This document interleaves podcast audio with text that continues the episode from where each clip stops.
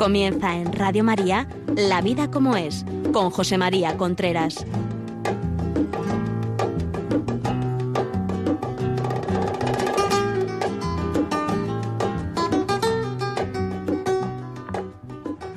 Hola amigos, buenos días. Aquí estamos nuevamente en La Vida como es, el programa que semanalmente llega a ustedes a través de Radio María. Son las 11 de la mañana, las 10 en Canarias.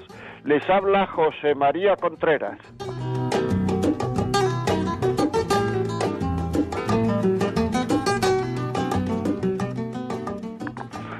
En el programa de hoy vamos a hablar de el papel del padre en la educación de los hijos, el padre varón.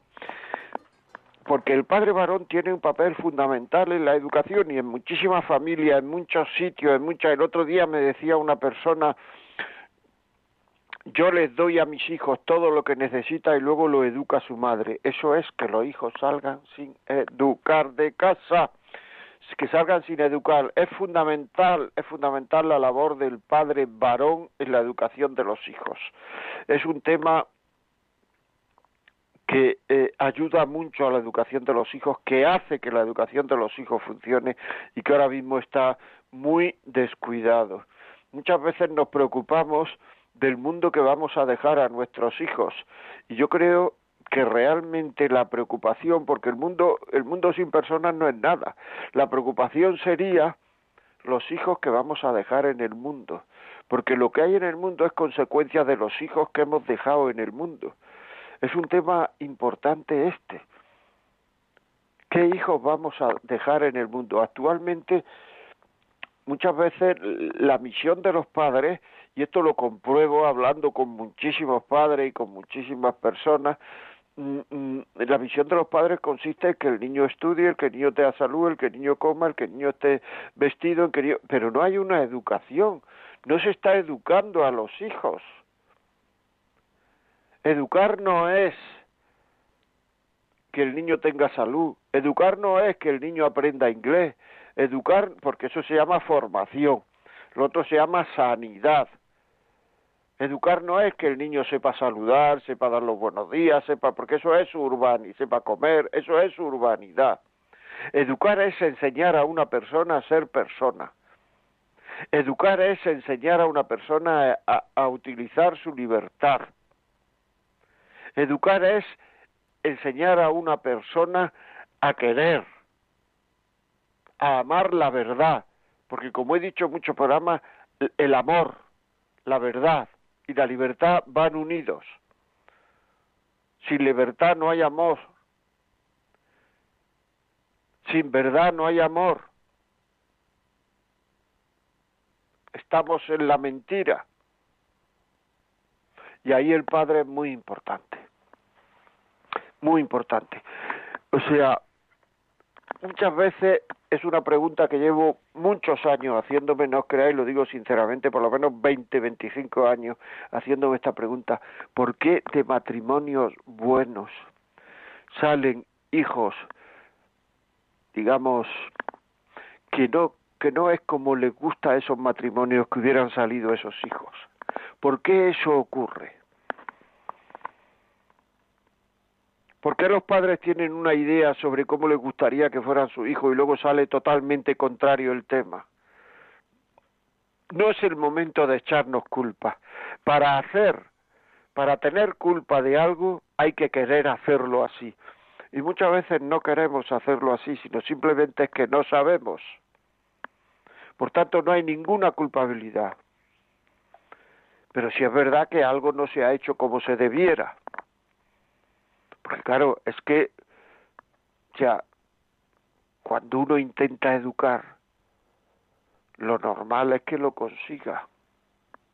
Eso es lo normal. Hace años se hablaba de las ovejas negras.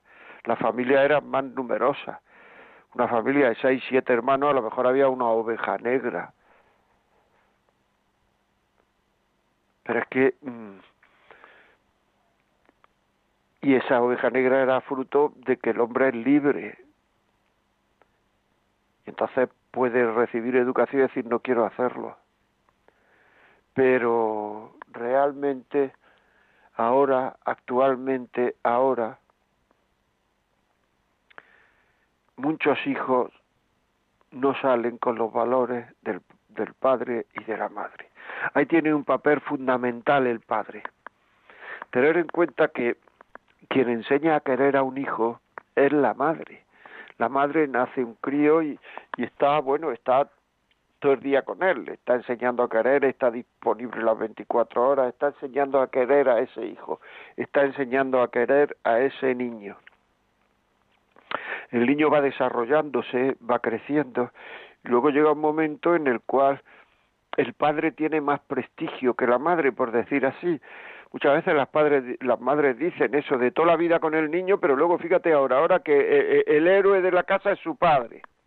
Claro, porque es que, mm, digamos, la madre enseña a querer que es fundamental, el hijo y el padre empieza en esas edades en que el hijo va abriendo el cascarón y saliendo a la vida pública, a la vida de la, a la sociedad, el padre va enseñando al hijo a socializarse y el hijo a su padre lo tiene como un héroe.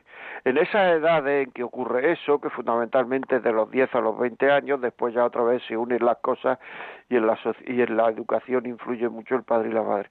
Pero en esas edades el padre tiene como más prestigio ante los hijos. Y entonces lo que el padre dice tiene mucha más resonancia dentro de ellos, tiene mucha más importancia dentro de ellos es muy importante porque en esos momentos la autoridad del padre es una autoridad de prestigio. No se cuestiona lo que dice el padre. No se cuestiona lo que dice el padre. o sea, si un señor se empeña en que sus hijos sean de su equipo de fútbol, termina siendo de su equipo de fútbol. Pero no nos empeñamos igual en que nuestros hijos tengan los mismos valores que nosotros. No nos empeñamos no no nos y ahí es cuando empiezan a venir las dudas de fe, los problemas de fe, etcétera, porque los y cuando empiezan a venir esos problemas de fe ya todo se desestructura dentro del niño. Porque el padre varón no le está enseñando al hijo a vivir como un cristiano. Así es. La madre es muy importante, pero en ese momento el padre es clave. Necesitamos padres con deseos de educar y que aprendan a educar y que quieran educar y de hecho que eduquen.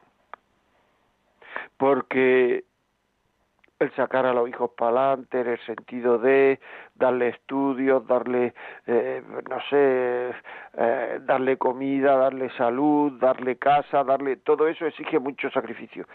Pero nosotros tenemos realmente no, sacrificio, nos sacrificamos para educar a los hijos. Nos sacrificamos para educar a los hijos. Para educar, no estoy diciendo para todo lo anterior, que todo lo anterior se puede conseguir incluso con dinero. Lo anterior no es educar, lo anterior es dar una beca, el que aprenda idioma, el que vaya al colegio, el que el que tenga un médico, el que tenga ropa, el que tenga comida, el que tenga casa, todo eso se hace con dinero. Claro, es así. Parte de todo eso antiguamente se mandaba a los niños a internado y parte de todo eso se lo daba en el internado, no teníamos que preocuparnos, dábamos dinero y se lo daban allí. Pero educar que es la transmisión de mis valores, que es que el niño se, se sienta orgulloso de los valores que vive. Educar es mostrarle yo a los niños los valores que deben de tener. Que yo, porque los niños lo que hacen hasta muy mayores es pisar en las mismas pisadas que pisaba su padre. Leí un, en un libro que los maometanos tenían, los, hombres, los, las personas maometanas tenían tanta, tanta, digamos, tanta fe porque habían visto a sus padres rezar desde pequeños. Los niños desde muy pequeños ven a sus padres, a su padre rezar varias veces al día y no fallar. Muchas veces los problemas de fe que tienen nuestros hijos es porque su visión digamos, intelectual de la vida, sus estudios van subiendo, van haciendo el bachillerato, van haciendo otros estudios, la formación profesional, la carrera, lo que sea. Y en cambio, en la fe, hacer la primera comunión y se paran, ya no sigue más formación, ya no sigue conociendo más. Y miran a su padre y su padre no le da respuesta, que es el que tiene prestigio. Porque muchas veces los niños te dicen, bueno, ¿qué va a decir mi madre? Mi madre me dice que sea bueno. Pero el que tiene prestigio es el padre. Y el padre no tiene respuestas. Porque realmente en muchas ocasiones no está viviendo como cristiano. Y ahí es donde tenemos, si queremos que nuestros hijos sean felices, si queremos lanzar buenos hijos al mundo, tenemos que darle respuestas a las preguntas de la vida.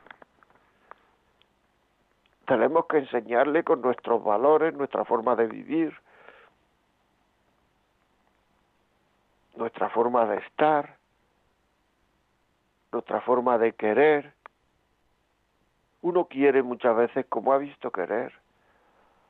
Muchas veces los fracasos de los matrimonios provienen de que no han visto querer en su casa no han visto quererse y no saben querer y se creen que querer es imponerse a la mujer, imponerse al marido, que querer es llevar razón, que querer es estar por encima, que querer es ser autoritario, que querer es ser porque así han visto comportarse, no han visto querer.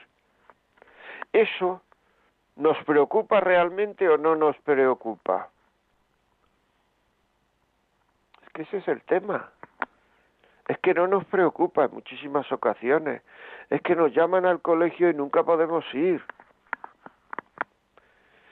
Siempre estamos ocupados, pero en cambio cuando hay fútbol de nuestro equipo favorito, aunque sea entre semanas, siempre esa tarde la guardamos para sin hacer nada, sin para poder ver el partido. Pero en cambio el colegio cada vez que nos dicen algo no no le damos importancia, que vaya la madre que vaya el padre. Eso es para el hijo, el que vaya su padre, es sentirse importante el hijo. El hijo, eh, mi padre se preocupa de mis cosas, piensa el hijo. Ya sé que mi madre se preocupa, eso lo sé de sobra, pero el que a mí se preocupe mi padre de mis estudios, de mis cosas, de mi... todo esto es muy importante. Muy importante. Pero lo hacemos. Lo sé.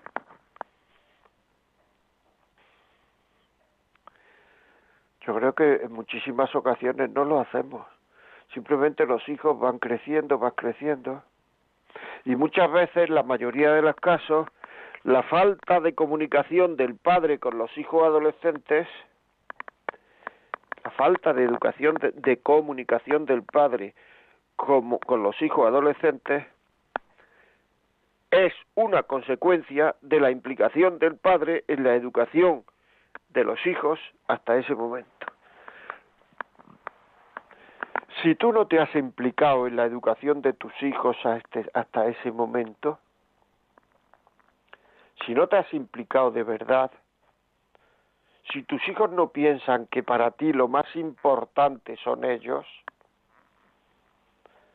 si tus hijos no piensan que tú quieres mostrarle una forma de vivir, si eso no lo haces, no tendrás comunicación con tus hijos mayores.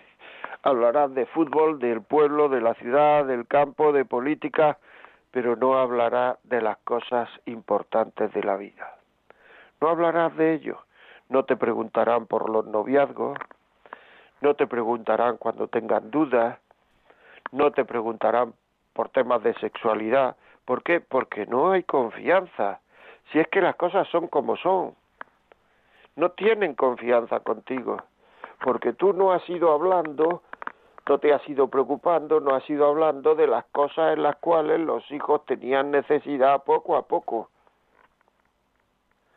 Porque tú has estado a tu trabajo, a tus cosas, a tu esto, que tenías mucho que hacer por mejorar, por subir, por ganar, que todo eso es muy importante pero más importante son los hijos. Mucho más importante. cuánta herida, cuánta herida hay, cuánta herida hay en los hijos, cuánta herida tienen los hijos por la falta de implicación, por no haber sido valorados por sus padres, fundamentalmente por su padre. Me acuerdo de una señora, era ya mayor, que hizo, pues, entre comillas, muchísimas barbaridades teóricamente, no es que hizo, es que fue acusada de muchísimas barbaridades, fue acusada de hacer muchísimas barbaridades en la vida en pública, en la empresa, en la... Estaba mm, siendo acusada y en un momento dado, cuando ya no, no, no sabía cómo desprenderse, yo no sé si lo acusaban era verdad o mentira, me acuerdo que esta mujer dijo, todo lo que hice lo hubiera aprobado mi padre. A mí eso se me quedó grabado. Porque eso es la importancia de, de, del padre en la educación de las hijas. Hay un libro que se llama Padres fuertes, hijas felices. Padres varones fuertes, hijas felices. Padre fuerte, hija feliz. No estoy haciendo publicidad, no es un libro mío, no es un libro, pero es un libro que a mí me ayudó muchísimo. Es una pediatra americana que a través de los tiempos va explicando la influencia del padre varón en la educación de los hijos, de las hijas.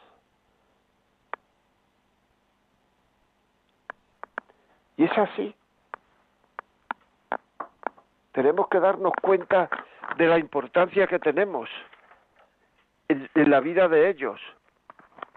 La forma más común de renunciar a nuestro poder, de renunciar a ser padres, es creer que no tenemos ese poder. Es no preocuparnos de que tenemos ese poder. Y entonces hay padres que te dicen, es que no sé si mi hijo tiene novia, si mi hija tiene novia, pero ¿cómo no lo sabes? Si eso es que no ha habido confianza. Cuando un chaval tiene confianza, hombre, a lo mejor en los primeros tonteos no dice nada, pero ah, ya cuando la cosa se va poniendo, digamos que va ya a hacer esa relación funcionando, lo dice. El chaval sabe que hay una preocupación de sus padres por sus cosas y el chaval sabe que no hay una preocupación de sus padres por sus cosas. Y ahí es donde está, ahí es donde perdemos la autoridad. Donde perdemos la autoridad. La autoridad se pierde fundamentalmente por varios caminos. Uno de ellos es cuando los hijos no nos ven luchar, pelear por ser mejores personas, que nos preocupe ser mejores personas si somos cristianos, que nos preocupe ser mejores cristianos. Cuando no nos ve eso fundamentalmente en el terreno de la sobriedad, que ahora mismo no se sabe lo que es sobriedad. Un día me preguntaron así, tenemos un minuto en televisión, me dijeron, tenemos un minuto, ¿me puede usted decir qué es lo más importante para la educación de los hijos? Un minuto tenemos, de verdad, y tengo que decir lo más importante, lo que pensé. Entonces yo dijo, dije que se viva la sobriedad en casa. Y me contesta la, la que estaba haciendo la entrevista, claro, pero no tenemos que ser tacaños, ¿no? Es que la sobriedad y la tacañería no tienen nada que ver. Ser sobrios quiere decir ser vigilantes, dominar nuestro cuerpo, luchar por dominar nuestro cuerpo luchar por dominar nuestro cuerpo, nuestros deseos. Es decir, lo que no se le puede decir a un niño es, mira, no te compro dos helados porque no tenemos dinero. No, si tú consideras que no es bueno que el niño tome tantos helados, lo que habrá que decirle es, mira, tenemos dinero para que te compres 50 helados, pero no te viene bien. Porque hay que saber renunciar muchas veces a los deseos que tenemos para ser libre. Porque si no renunciamos, y así no sabemos que más de dos helados es falta de sobriedad, que más de dos copas es falta de sobriedad, que no hay que tener la camisa de última moda, a lo mejor hay que tener una muy digna, pero que no sea ya el último grito, que no, o sea, saber vivir sobriamente, saber ser dominadores de las cosas y de las aficiones, saber llegar a casa y que haya empezado el partido de fútbol, la, la película o lo que sea y saber cambiarse de ropa, porque uno domina su deseo de ponerse a verla. Eso, ese dominio de uno mismo ante lo que desea del entorno, eso es sobriedad y eso genera un prestigio alucinante ante los hijos. ¿Cómo le vas a pedir a un hijo que no beba un fin de semana cuando ya llega a la, a la adolescencia, cuando ya cumple 16, 17 años, si has perdido todo tu prestigio? Porque tú bebes todo lo que puedes. En cambio, si dijera, bueno, una copa, otra copa, punto, más de dos copas, no, más de dos copas ya es falta de sobriedad. Cuando el niño tiene 25 años, le puedes decir, oye, más de dos copas es falta de sobriedad. Con lo cual ya estás, es falta de dominio de uno mismo. Ya le estás diciendo, no que, que, que no beba, que se va a poner borracho, que no mezcle, como me dijo una vez un crío que se emborrachaba todos los fines de semana, tenía 17 años, y digo, ¿y qué te dicen tus padres? Dicen, me dicen que no mezcle, pero qué idiotez es esa. ¿Tú crees que el niño va a estar pendiente de no mezclar? No sabemos decirle ninguna cosa más importante al niño nada más que no mezcle. Pues entonces que no tenemos autoridad de prestigio ante él. Porque no nos ha visto dominadores de nosotros ante la bebida, ante la comida, tener una cierta sobriedad.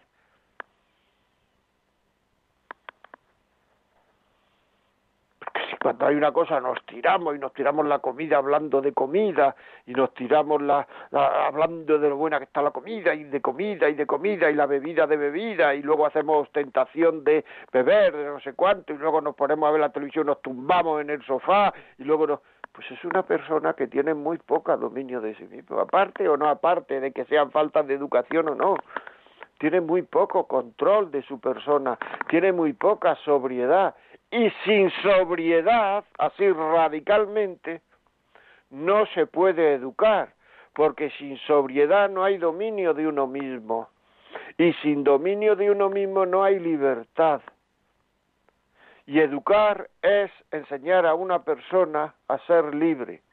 Y ser libre es hacer lo que tenemos que hacer porque nos da la gana hacerlo aunque no nos apetezca. Pero como no tenemos entrenamiento, pues entonces no podemos hacerlo, no podemos pedirlo, no podemos educar. Y entonces así vemos cantidad de hijos que están todo el día con el teléfono móvil, porque nosotros estamos todo el día con el teléfono móvil, todo el día con la televisión, todo el día con los videojuegos, todo el día, y no tenemos nada que decirles. ¿Por qué? Porque están enganchados a lo que les gusta, igual que nosotros estamos enganchados a lo que nos gusta, porque no tienen dominio de sí mismos y como ellos ven que nosotros no tenemos dominio de nosotros mismos, pues entonces no podemos pedirle nada, porque, porque no podemos medirle. El quejarse, una manifestación de dominio de sí mismo es no quejarse y además de manifestación de dominio de sí mismo es pues hacer a los demás la vida más fácil, más agradable. Que cuando uno está quejándose de forma habitual es que a los demás se le hace la vida desagradable. No te quejes tanto. Uf, aquí esta casa es que todo sale mal. De lo que sale mal nos quejamos y lo que sale bien también nos quejamos. perdón, hay que quejarse. Que no puede ser, que no puede ser. Aparte de que la queja es por cosas que muchas veces son obvias. Hay que frío, hace el frío, el frío. Pues es que en invierno hace frío. Y en verano pues hace calor, hay que calor, hay que calor. En cambio, si no nos quejamos, el chaval se da cuenta la niña se da cuenta de que estamos dominando a nosotros mismos, de que estamos por encima de todas esas cosas que pasan en el día a día. Y si somos cristianos, pues sabremos que esas cosas que nos molestan se las podemos ofrecer a Dios y estamos educando a nuestros hijos en la fe. Mientras que si estamos todo el día quejándonos, pues entonces no educamos en la fe. Así de claro. Porque lo que tiene que ocurrir habitualmente es aquello que a mí me gusta. Y cuando viene lo que no me gusta, me quejo. Entonces, ¿cómo ofrezco a Dios todas las contrariedades que tiene la vida? Porque la vida es una pura contrariedad. Si no pensar vosotros en la vuestra y yo pienso en la mía. Si la vida es una contrariedad, tan contrariedad. Si uno dice que se acostumbra que el ser humano se acostumbra a lo que pasa muchas veces, deberíamos de estar acostumbrados al dolor y la contrariedad, porque eso es que pasa muchísimas veces en la vida de una persona. Y si no sabemos darle un sentido positivo al dolor y a la contrariedad, entonces ¿qué, estamos educando a los hijos? Precisamente lo que enseñó Jesucristo es una de las cosas que enseñó es darle un sentido positivo al dolor y a la contrariedad al dolor y a la máxima contrariedad, podríamos decir, que es la muerte de uno mismo por amor. Eso sí es muy importante. Que todo eso es muy importante, pero claro, no nos preocupamos. O sea, vamos haciendo continuamente aquello que, que el cuerpo nos va pidiendo, aquello que exigencias a la hora de colaborar. Después de comer se barre la cocina, después de comer se quita la mesa, después de comer se lavan los platos, después de comer se tira la basura, después de comer se ordenan las sillas, después de comer todo eso. Todo eso no le apetece a nadie hacerlo. En primer lugar, porque no es una cosa muy entretenida. Y en segundo lugar, porque acaba uno de comer, está más pesado, etc. Todo eso no apetece a nadie, pero hay que hacerlo con alegría. Si uno lo hace Luego podrá decir a los hijos, oye, hazte la cama, oye, quita la mesa, oye, pon esto, oye, pon la mesa. Si uno no lo hace, pues ha perdido el prestigio y no podrá decirle a los hijos. Y así, poco a poco, en estas cosas que parecen tonterías, pues se va perdiendo el prestigio ante los hijos y se va renunciando a educar. Y de hecho, no se va educando. Porque es que ese es el, el, el, el problema de la educación. ¿Cuál es el problema de los hijos que nacen mal educados actualmente? Si no es que nazcan mal educados, es que nacen no educados. Es que muchos hijos nacen no educados, es que no los hemos educado. Si es que ni lo hemos educado ni lo hemos que no lo hemos educado. Luego está el gran tema de que se sientan queridos. Que se sientan queridos. es muy importante que se sientan queridos los hijos. Tenemos que querer a los hijos, pero de eso hablaremos en el próximo programa. Que los hijos se sientan queridos para ser educados. Yo quería centrarme hoy en este tema de la sobriedad, de la coherencia. Coherencia es aquello, yo hago, yo digo, yo hago. Yo digo, yo hago. Eso genera una confianza hacia nosotros en los hijos. Y esa confianza hacia, hacia nosotros en los hijos cuando son mayores genera en ellos, genera pues un compromiso pero no un compromiso con sus padres, que lo tienen por el hecho de ser hijos, sino un compromiso con los valores que han vivido sus padres, con los valores que viven sus padres. Por tanto, esa coherencia nuestra, esa coherencia nuestra, ese hacer lo que decimos y saber lo que decimos, porque muchas veces nos podemos, nos podemos decir cosas a y a loca y no sabemos ni lo que estamos diciendo y decimos una cosa hoy y mañana por la mañana decimos la contraria, y el problema no es que queramos que se haga eso, sino el problema es que estoy cansado hoy y mañana por la mañana ya como he dormido estoy menos cansado. El problema es que siempre digamos aquello que se debe de decir, que eso es difícil. Por eso he dicho al principio que igual que cuando que, luchamos por a los hijos procurar que, tengan comida, que tengan bebida, que tengan casa, que tengan eh, ropa, que tengan educación, que tengan tal. Educación me refiero a formación profesional para poder sacar. Tenemos que luchar por aprender a educar. Tenemos que luchar por aprender a educar.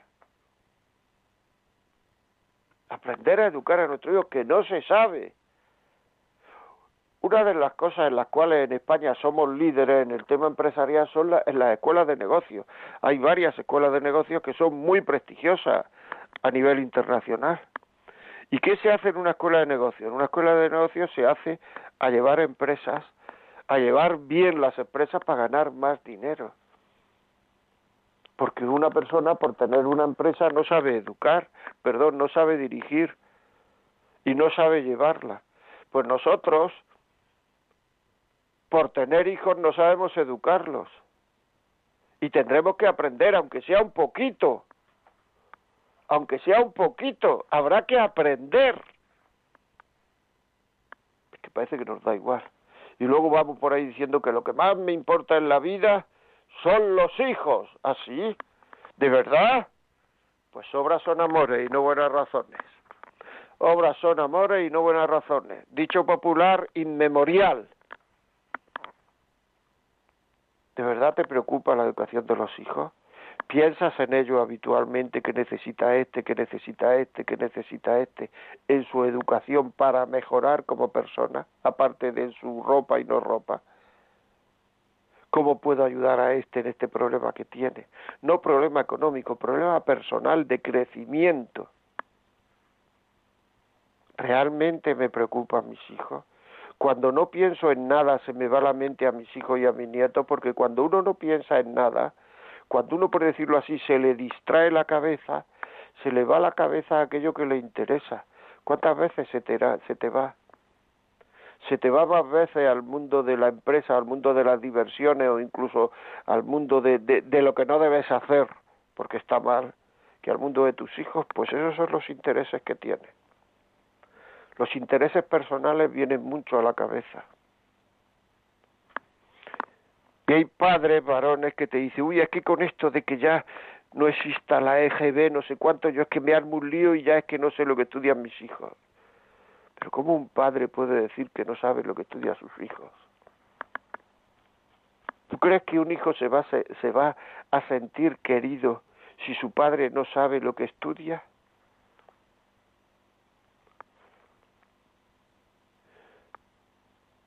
Que es importante cuando cuando un hijo que es un, mucho más pequeño que tú tal, no sabe dónde trabaja le dice mira niño que pareces tonto tu padre trabaja en esto esto esto y esto pues el niño te podría decir a ti mira papá que pareces tonto tu tu hijo estudia quinto de primaria pero eso nos parece que son tonterías verdad son tonterías.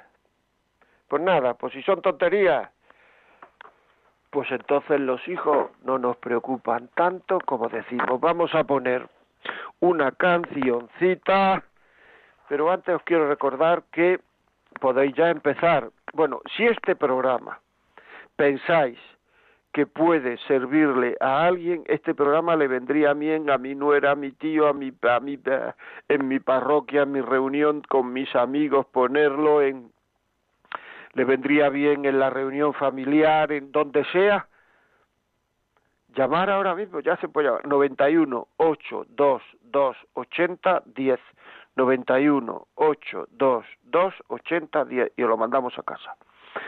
Si queréis poner un WhatsApp escrito o de audio 668 594 383 668 594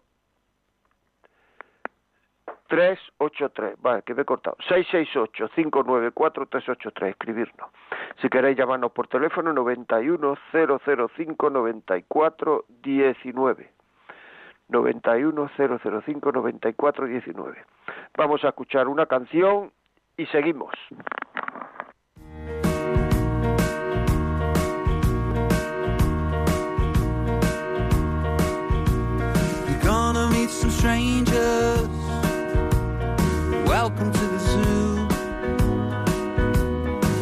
Bits of disappointments, except for one or two.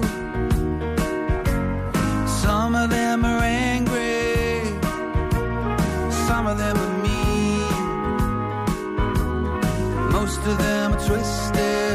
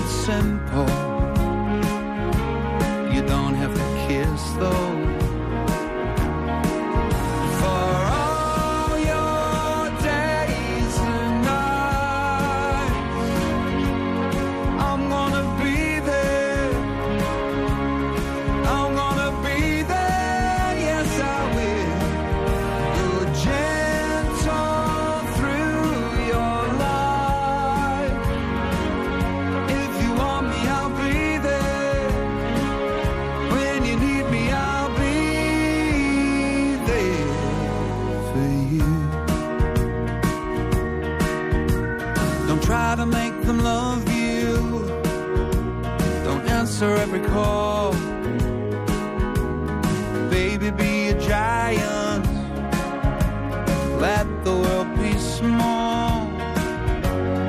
Some of them are deadly, some don't let it show. If they try and hurt you, just let your daddy know.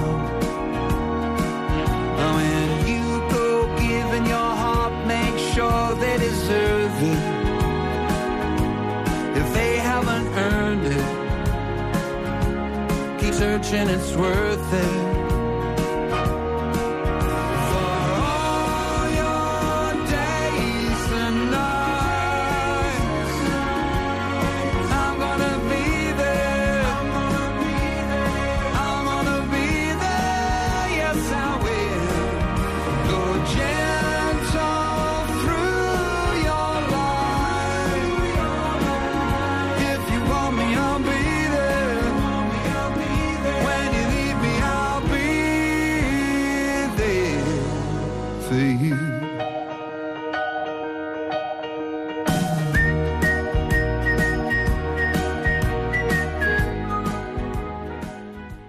Están escuchando en Radio María La vida como es, con José María Contreras.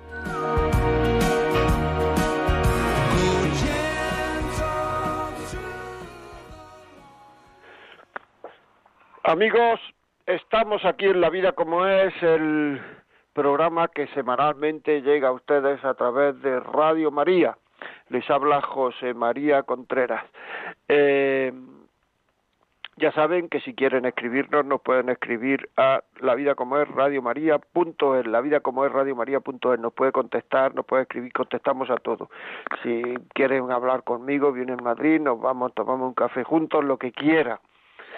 Eh, si es un WhatsApp, 668-594-383 y vamos a leer algún email que o, el teléfono para llamarnos 910059419. Cuéntenos su experiencia porque porque muchísimas veces lo que vale es lo que ustedes nos cuentan y lo que mueve a la gente, lo ha hecho otro, no lo ha hecho, mira, a este le pasa igual que a mí, todo eso es muy importante. Si, si luego este programa lo quieren escuchar, pues a partir de esta tarde estará colgado en los podcasts de Radio María. Dice aquí Ana, nos escribe, buenos días José María, gracias por el granito de anera que aportas para mejorar la calidad de nuestras vidas con este programa. Delicado el tema de hoy, como muchos temas. Tengo varias preguntas, a ver si puedo ayudarme. ¿Qué hacemos las madres cuando es mejor que los hijos no adquieran valores o costumbres de sus padres? A mí al menos me toca hacer de padre y madre al mismo tiempo, evidentemente es imposible. El niño tiene a su padre cuando lo necesita, siempre y cuando no afecte a su trabajo o a su bolsillo más de la cuenta.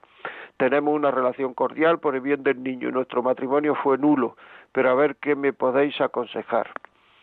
Bueno, pues mira, lo que te puedo aconsejar es que tú le des eh, mucho, que tú le des a tu hijo mm, mucho cariño, que no hables nunca mal de su padre, nunca mal de su padre, y que tú le des razón por la cual, le des razón por la cual eh, tú crees que es bueno que haga esto, lo otro, etcétera, etcétera.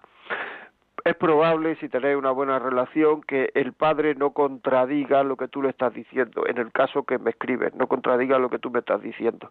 Y entonces, pues, pues será más fácil. No hablar nunca mal de su padre, si lo que le dice su padre es eh, de sentido común decir que obedezca a su padre y si no callar, no decir nada, y tú darle que te vea con tu vida mmm, vivir eh, los valores que tú quieres que tenga tu hijo. Muy bien, vamos a con las llamadas por teléfono. Juan, desde Madrid, buenos días. Sí, buenos días. Mira, dígame. Yo soy, tenemos una, una hija de 12 años y quería hacerte una consulta porque a veces tengo problemas y discusiones con mi mujer por ello. Eh, vamos a ver si me sé explicar. A veces eh, mi mujer eh, la regaña, no es que la regañe mucho, sino que a lo mejor la primera vez se lo dice bien y la segunda vez ya se lo dice de una manera un poco como despreciativa, diciéndole algunas palabras que a mí no me gustan y siempre tenemos esa, esa discusión. Por ejemplo, eh, eres una desagradecida porque tienes todo lo que lo que te damos todo lo que podemos y tú no me entiende usted lo que le digo sí sí. Y o, se, o la contesta a lo mejor con mal genio. Alguna dice que es porque porque porque claro cuando la dice una cosa y a la segunda vez no le hace caso pues se enfada. Eh, a mí me hace eh, yo me tiene más vamos más respeto me me eh, me obedece más y a ella le cuesta más trabajo obedecerla y por eso dice que es que la que la que la tiene que decir las cosas fuertes para que la para que le haga caso. Entonces a ver si me puede decir alguna palabra sobre eso. Bueno muy bien Juan. Mira eh, eh, hay dos cosas. Por lo que me estás diciendo por lo que me estás diciendo estáis educando a vuestra hija si lo más que dice la madre es eres una desagradecida no te preocupes, Juan, no pasa nada. no pasa nada, porque sí, la, y además si es una hija, la hija lo entiende, no le dará mucho, mucho, eso, es, es mejor, no le dará mucha importancia, es mucho mejor que, que, que no le diga esas cosas, porque las cosas que uno dice muchas veces se, se, se crean en el otro. Es decir, si tú le dices a un niño muchas veces que eres un mentiroso, probablemente a lo mejor termina siendo un mentiroso, porque es lo que creemos de lo que creemos de las personas muchas veces se queda, eh, eh las personas lo desarrollan. Por eso hay que creer de las personas cosas buenas. Si decimos que un niño no miente, el niño tenderá a no mentir. Si decimos que un niño es estudioso, el niño tenderá a a, hacer eso, a ser estudioso, porque eh, de eso es de lo que están presumiendo sus padres. Pero vamos, que cuando se calienta le diga eres una desagradecida, es mejor, pero tampoco le den mucha importancia, Juan.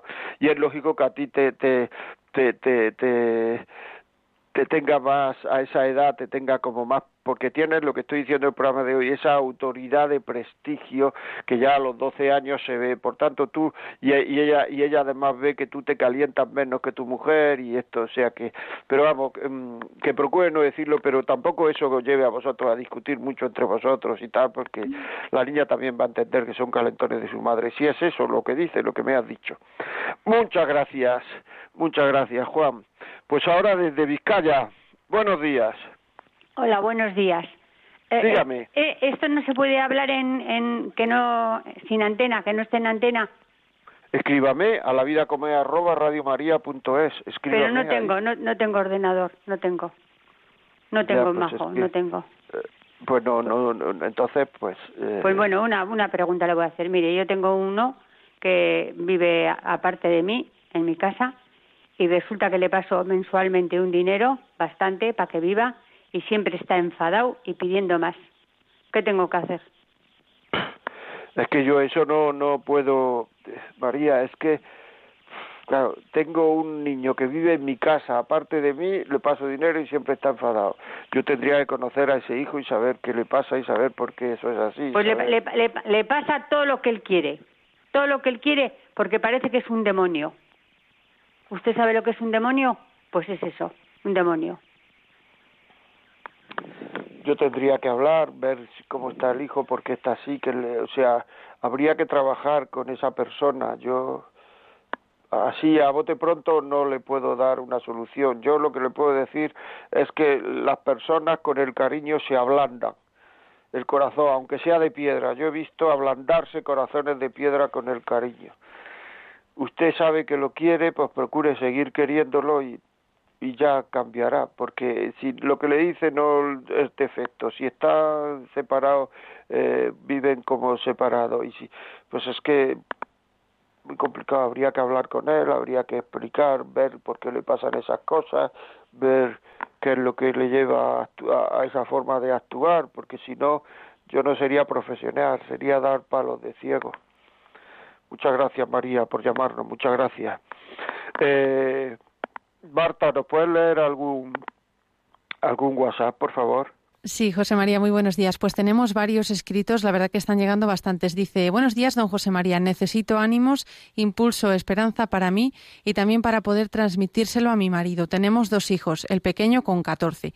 Oyéndole hablar a usted, por un lado me siento orgullosa de tantas cosas buenas como veo que hemos hecho y que mi marido ha hecho como padre, pero el exceso de trabajo y la pasión por ese trabajo durante muchos años ha limitado al mínimo la presencia, la atención y el diálogo del padre con sus hijos, especialmente con este que es más reservado. Ya digo que tiene 14 años ya larguitos. Quiero creer que mi marido está a tiempo de construir esa relación de confianza. Ahora mismo, aunque hay cariño y cierto aprecio, es inexistente la confianza. ¿Realmente está a tiempo? ¿Qué puede hacer todavía para ganarse la confianza de su hijo? Lo mismo le pasa con la hija mayor. Con el padre no hay confianza. Tiene 16 años y todas sus cosas las habla conmigo y casi nunca con él. Muchas gracias por hablar tan claro. Que Dios le bendiga. Bueno, vamos a ver. Esto es un problema que muchas veces, o sea, la falta de tiempo. Los hijos, mm, o sea, muchas veces hay, se necesita un tiempo mínimo, pero parece que ese tiempo mínimo lo tiene su marido. Lo que necesitan es, eh, o sea, los hijos lo que se fijan no es la falta de tiempo, es la intencionalidad de educar que tenemos. Es decir, si el problema fuera de tiempo, todas las personas que trabajan de 8 a 3, por ejemplo, o de 3 a 10, pues tendría unos hijos maravillosamente educados porque tienen mucho tiempo y que tenga los que tienen jornada mañana de tarde etcétera tendrían los hijos. El, problema educado digo el problema es intencionalidad. Es decir, el tiempo que tienen los padres intencionalmente lo eh, lo pasan con sus hijos. Yo tengo la intencionalidad de educar a, los hijos, mis hijos saben que yo tengo la intencionalidad de, de educar, de educarlos, que yo quiero lo mejor para ellos, que yo quiero educarlos, que yo quiero que, que, que tengan valores, que yo quiero decir, mis hijos saben que yo me preocupo de ellos, con eso basta. Hay padres que tienen muchos hijos y que tienen y que viajan mucho y que duermen varias noches a la semana fuera de casa y que y tienen unos hijos maravillosamente educados porque porque la intencionalidad de educar el tiempo de educar la pasión por educar y el tiempo que tienen libre lo emplean en ellos. Ahora, claro, si tiene tiempo libre y luego resulta el fin de semana que tiene tiempo libre, por la mañana se va a jugar al golf, por la tarde se va a jugar a, se va a echar la partida y el domingo por la mañana se va a jugar al tenis, pues, claro, llega un momento en el cual es que los niños, es decir, y que para coger confianza con los niños lo que hay que hacer es mostrarse débil, saber que uno lucha, saber que uno tiene problemas, contarle los problemas que sean contables a los hijos y, y, que ellos nos digan, tú qué harías, tú qué no harías, o sea, lo que toda la vida se ha llamado contar con ellos contar con los hijos. Cuando se cuenta con los hijos, por supuesto que hay que se genera la confianza y con, lo, y con la hija de 16 y, de 14 años se puede generar confianza. Hay una cosa, claro, es lógico que una niña con 16 años tenga más confianza con usted que con él, que con el padre, o sea, eso es, eso es, la vida es así, lógico. Pero que si se puede generar la confianza, por supuesto, por supuesto que sí. Muy bien, muchas gracias por escribirnos. Marta, por favor, más escrito, más. Sí, eh, tenemos otro que dice: Hace tiempo quería proponerte esta pregunta: ¿Por qué el hombre cambia tanto su carácter cuando llegan los hijos? Muchos salen corriendo y los que se quedan creen que solo con ser responsables económicamente hablando ya es suficiente. Pues no lo sé, eso habría que hablar con cada hombre porque eso es así, eso es una cuestión educacional. Cambian su carácter, yo eso cambiará el no sé el que el que cambie no o sea que decir que eh, no lo sé también hay también hay hombres que dicen por qué la mujer cambia tanto cuando llegan los hijos es que esto son así no se puede dar reglas generales hay que ver en cada caso por qué ocurren las cosas, ¿verdad? En cada caso no sé, pues eh, también uno educa como ha sido educado. Si resulta que ha sido educado en que yo, me, lo que he dicho al principio del programa, de, yo la manutención de mis hijos y tal, pero yo no que lo eduque la madre, pues es una ha sido educado de una manera que que a lo mejor ha funcionado en otras épocas. Yo no digo que no, ¿eh? o sea que decir, pero que de luego ahora no funciona en absoluto. Eso ahora no se puede hacer porque eso es a lo mejor en otra época, a lo mejor las cosas pues han sido de otra manera, no lo sé, pero que eso ahora mismo no no no funciona. Va WhatsApp, por favor. Tenemos otro que dice, muy buenos días, agradecida por sus programas. Tengo una hija que fue mamá con 16 años y ahora tiene 25. Ella vive con su hijo en nuestra casa y padre no hay. Ella es buena hija y buena madre, pero me preocupa eso de que no tenga padre, aunque mi marido es como su padre, le dice papá, pero la verdad que sí que tengo miedo de que, no se, de que se esté criando sin padre. Somos una familia católica y creo que mi nieto está en manos de Dios. Muy bien, pues yo creo que lo que se puede hacer, o sea, que si el padre, ahora mismo el niño 16, 25 tiene 9 años, si su si su si su si su marido es una referencia masculina, eso es muy importante. Que su marido sea una referencia masculina para el niño que vea otras formas de sentir, otras formas de ser, otras formas de comportarse, otras formas de moverse, otras formas de, de pelear la vida, otras formas de ir contracorriente, otras formas de, de, de moverse en la, en la, o sea, y yo creo que lo está haciendo porque cuando me hacen preguntas de este estilo que usted me ha hecho, eh, lo normal, lo normal y lo frecuente en este caso y lo normal es que me digan que eh, al niño le pasa esto y lo otro. Si no me ha dicho que al niño le pasa nada, no se ponga ahora a buscar a ver si al niño le pasa algo. Si le pasara algo, me lo hubiera dicho. Si, si ve que el niño está desarrollándose con normalidad, es que su marido está haciendo esa, esa referencia esa referencia. O sea que aquí tengo yo un, un muchas gracias a todos los que nos escriben. Los hombres no somos todos de igual comportamiento como usted dijo en un programa suyo pasado pues ahora he dicho hace un momento que cada uno tiene su comportamiento.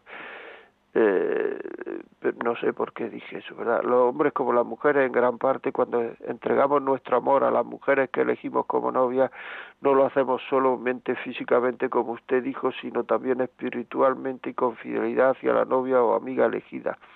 Y eso solo depende de la educación que ha recibido cada persona anteriormente en su vida, sea mujer o hombre, de forma que en ese juicio creemos que usted está totalmente equivocado y debe rectificar, pues es un prejuicio equivocado de la condición de personalidad de los varones.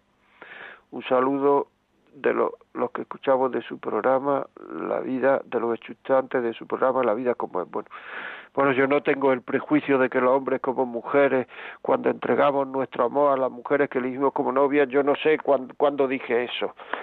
O sea, que decir, yo no sé cuándo dije eso, pero evidentemente, si estaba hablando del compromiso, si uno entrega su amor o a una mujer o a una amiga elegida, bueno, bien, todo esto de espiritualmente, etcétera, fidelidad y todo esto, bueno, pues en su caso a lo mejor es verdad, pero esto habría mucho que hablar sobre ello. Yo no sé por qué dije eso, pero eh, si hablamos en general, en general, cuando uno entrega su amor a una amiga elegida, esto de espiritualmente y fidelidad, yo por lo menos lo que yo he visto, porque yo hablo de lo que lo he visto, tampoco está tan espiritual y tan y cuando lo entrega la novia en muchísimos casos digo lo que yo he visto lo que yo he visto tampoco es tan espiritual y tal y, y con tanta fidelidad porque eso además se puede comprobar muy fácil. Siga con esas chicas por amor espiritual y, y, y, y, con fidelidad sin tener relaciones. Siga con ella, porque a lo mejor ya empieza a haber problemas. Por eso digo que no sé en qué esto lo dije y que yo estoy de acuerdo en que no todos los hombres tienen igual comportamiento y que puede haber alguno que le pase lo que usted me está diciendo o algunos, pero que vamos, que la mayoría y lo que yo habitualmente hablo, recibo, etcétera, no es no es lo que a lo mejor me refería a eso, pero vamos, yo no sé si es un programa pasado, no sé qué programa es ni por qué lo dije ahora mismo, pero yo le agradezco mucho el comentario que tiene y, el comentario que me ha hecho y que, y que me escriba y que nos oiga. Muchísimas gracias por el saludo. Pues nada, seguimos. Eh, Marta, ¿algún podcast más, por favor? Nos ha llegado uno más que dice, eh, ay, perdona José María que se me ha ido la página, dice, aprender a educar, te escucho y me siento identificada con tus palabras en la educación de nuestros hijos, pero ¿qué hacemos cuando los hijos no tienen empatía ni sentido familiar? Cuando hemos intentado educarlos desde los valores, el cariño, la confianza y dedicación absoluta por parte de uno de los padres y la fe de no decaer en este duro camino de la vida? ¿Cómo afrontamos los fracasos de esos errores que ya no podemos rectificar? ¿Qué hacemos para ayudar y no morir en el intento? Como madre, el desánimo y las fuerzas me fallan muchas veces. Bueno, vamos a ver. En primer lugar, mm, gracias por, eh, por, por escribirnos. Ya sabe que puede escribirnos la, al WhatsApp 668-594-383. En segundo lugar, lo que quería decir es que usted, si no ha tenido la intención de hacer las cosas como, como como mal, como están saliendo, no tiene la culpa. Y entonces nadie da lo que no tiene. O sea, no, nadie da lo que no tiene. Es así, no lo puede hacer. No puede dar lo que no tiene. Por tanto, no se preocupe, no, no, usted siga queriendo a esa persona, siga queriendo a esa persona, siga queriendo a sus hijos, siga dándole ejemplo y déjelo en manos de Dios como me ha dicho. Ya está, o sea, es que no hay más. Eso es así, con el cariño se ablandan los corazones, las cosas son como terminan, a lo mejor está pasando una mala época, una mala, o sea, se me está haciendo la hora de terminar, tenemos otro, un, correo y ya termino. Las buenas intenciones no bastan si Dios no interviene. Pues nada, recemos a Dios para que intervenga, pero cuando yo hablo de intenciones, la intencionalidad de educar, el que nuestros hijos sepan que queremos educarlos que estamos haciendo esfuerzos porque sean las mejores personas posibles. Eso genera mucho prestigio en los padres. Muchas gracias, Hugo, muchas gracias a todos. Hugo es el que me ha escrito este, este, este mail. Pues ya saben ustedes que pueden mm, escribirnos la vida como arroba y pedido 918228010. Amigos, hasta la próxima semana. Se nos ha echado el tiempo encima sin darme cuenta. Seña de que hemos estado entretenidos, ustedes y yo. Un abrazo, hasta luego, adiós. El miércoles a las 11 les espero.